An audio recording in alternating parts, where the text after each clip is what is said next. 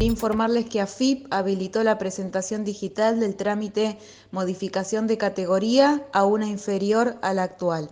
Recordemos que la Resolución General de AFIP número 4503 del 2019 implementó el servicio con clave fiscal llamado presentaciones digitales y a través de su artículo 2 estableció que la nómina de presentaciones y o comunicaciones que podrán realizarse por este medio serían publicadas en el micrositio correspondiente.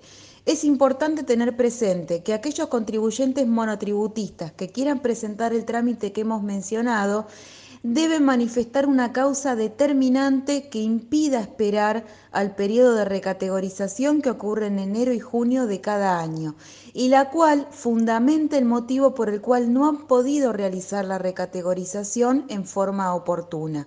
Asimismo, deberán adjuntar en esta presentación digital aquella documentación que justifique la modificación, la cual podría ser, por ejemplo, extractos bancarios, documentos y comprobantes respaldatorios de compras, ventas, gastos, ingresos, entre otros.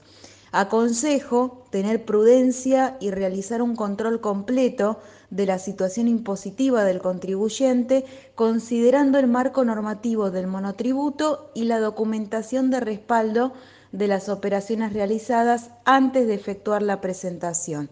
Muchas gracias.